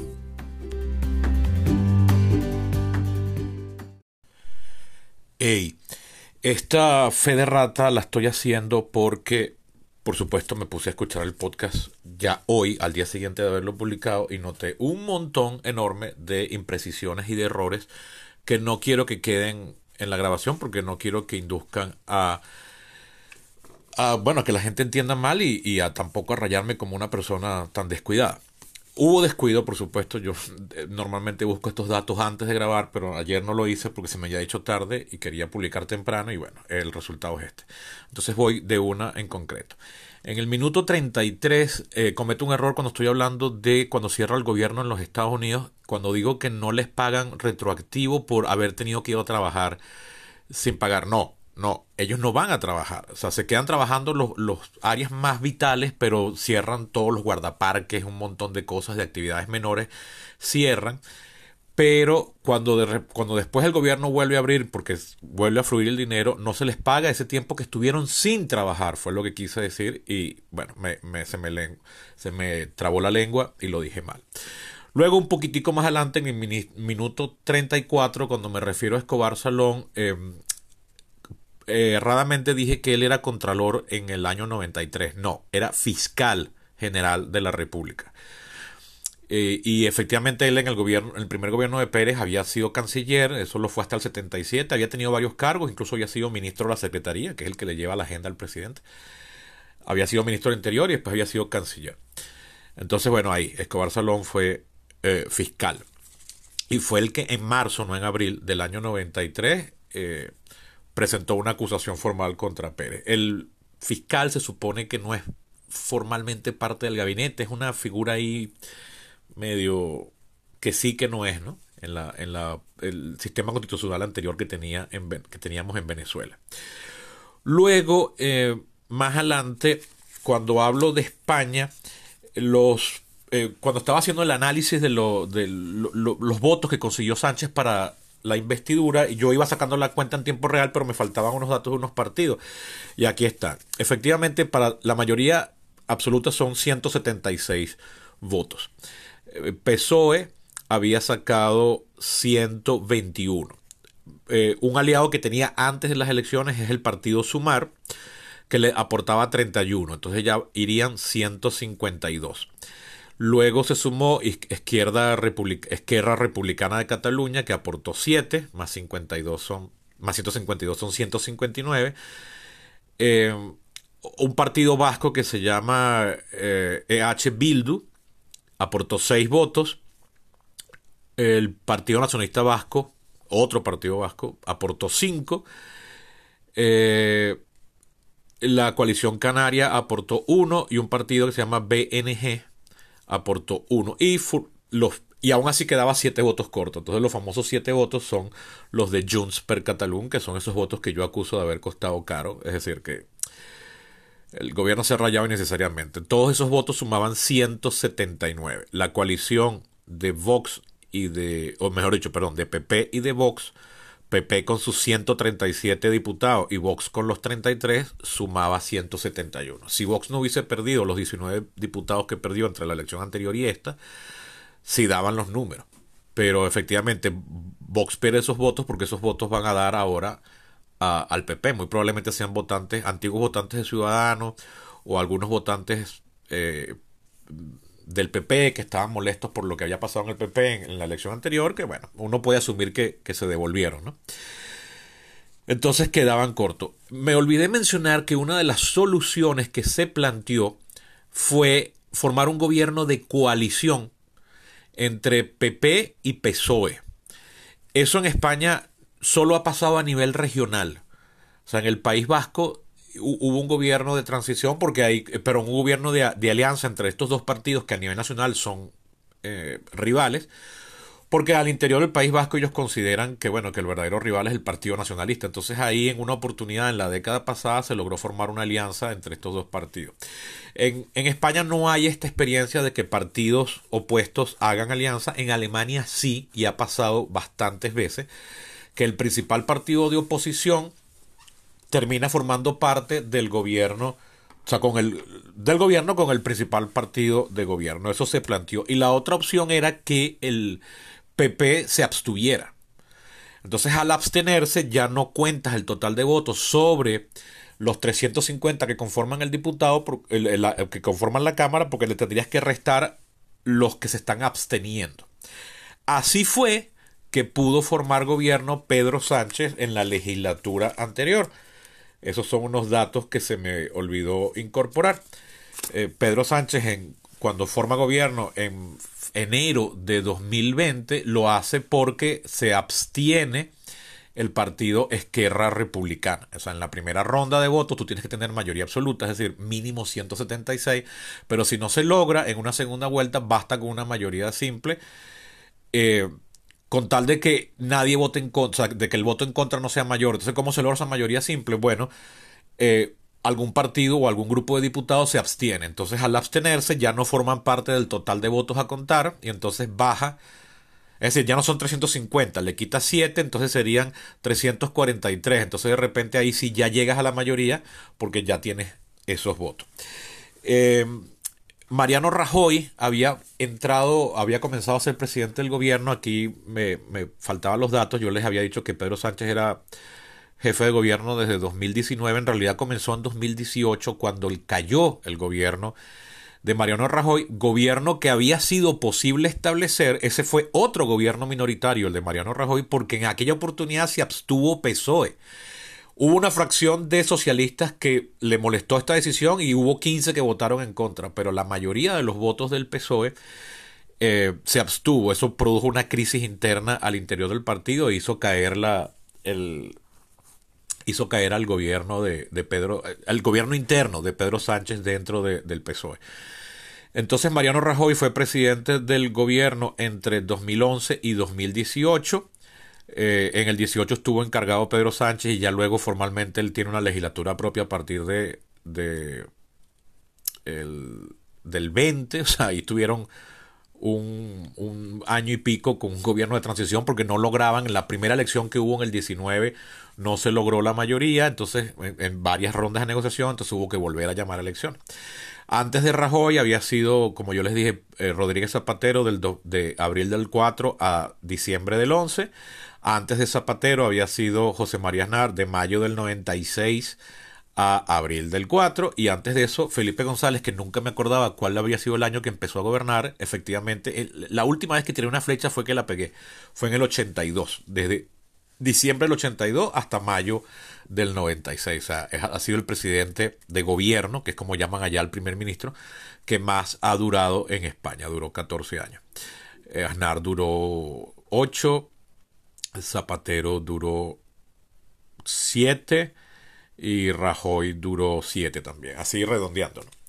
Luego, más adelante, otra fe de er-, errata. En el minuto 64 me equivoco del nombre del presidente de Vox, del jefe de Vox. No es Pedro Abascal, es Santiago Abascal. En el minuto 55 y después otra vez en el minuto 80 no recordaba qué significaba la F en IPF, que es la famosa empresa petrolera argentina.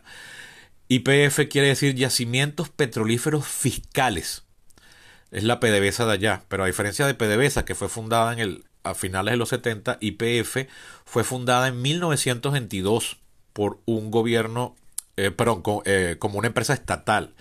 Entre el año 91 y 92, Menem la puso en bolsa y la, la hizo parcialmente eh, pública, es decir, al acceso de, de, los que pudiesen comprar una acción.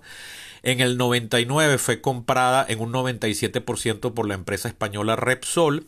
Y luego fue en 2012 que Cristina Fernández eh, confiscó un porcentaje, o sea, se la quitó a Repsol y la volvió a hacer del Estado, pero solo un 51%. O sea, actualmente IPF es 51% del Estado y 49% pública, es decir, en bolsa. Esa es la propuesta de María Corina Machado aquí y la han tildado de radical. Y resulta que es lo que hizo la izquierda de, de Cristina Fernández en, en Argentina. O sea, el modelo mixto, que aquí es visto como una radicalidad ultraliberal de la derecha más extrema que representa María Corina, es lo que hizo la, entre comillas, ultraizquierda argentina.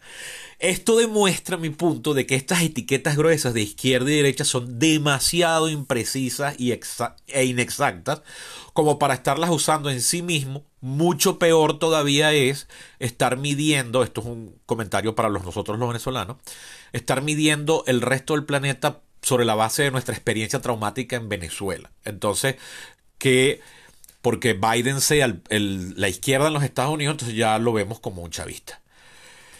O Sánchez en España y así.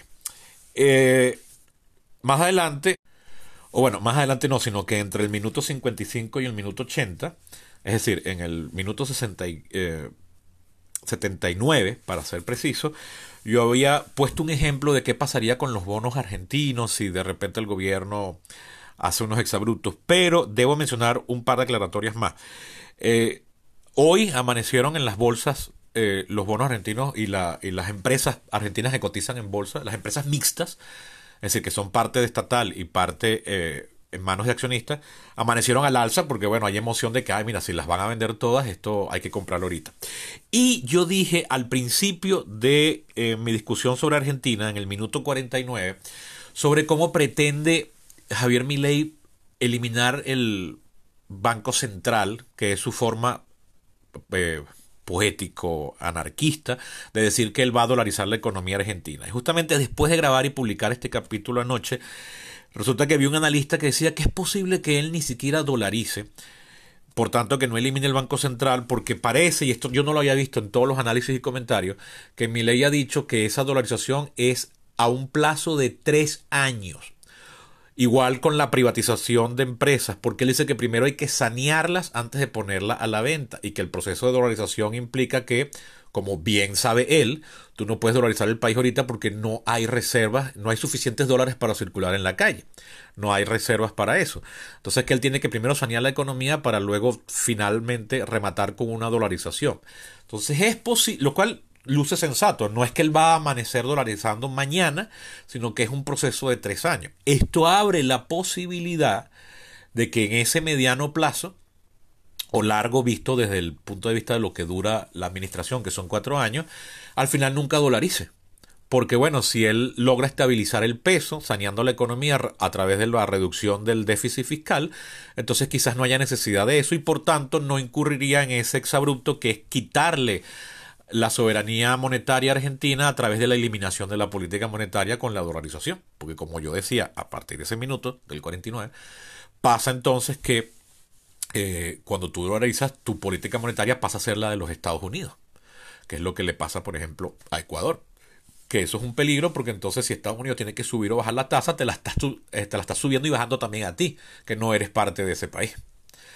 Entonces, bueno, bien, estos son los correctivos. Me equivoqué con uno que otro nombre, ubiqué mal las fechas de inicio y de término de algunos gobiernos y me había faltado por mencionar eh, formas alternativas a la resolución del conflicto político español, que es la que ya dije de que podría haber habido una abstención por parte del PSOE para que entonces eh, PP pudiese gobernar o la otra era formar un gobierno de coalición entre estas dos fuerzas opositoras, que una fórmula que en Alemania se ha utilizado mucho, se utilizó aquí en Venezuela en el año entre el año 59 y el 63 y, y o bueno, también se siguió usando en el gobierno de Leones, porque se consideraba ahí que el principal enemigo era el, estamento militar, que veníamos de una dictadura y tal.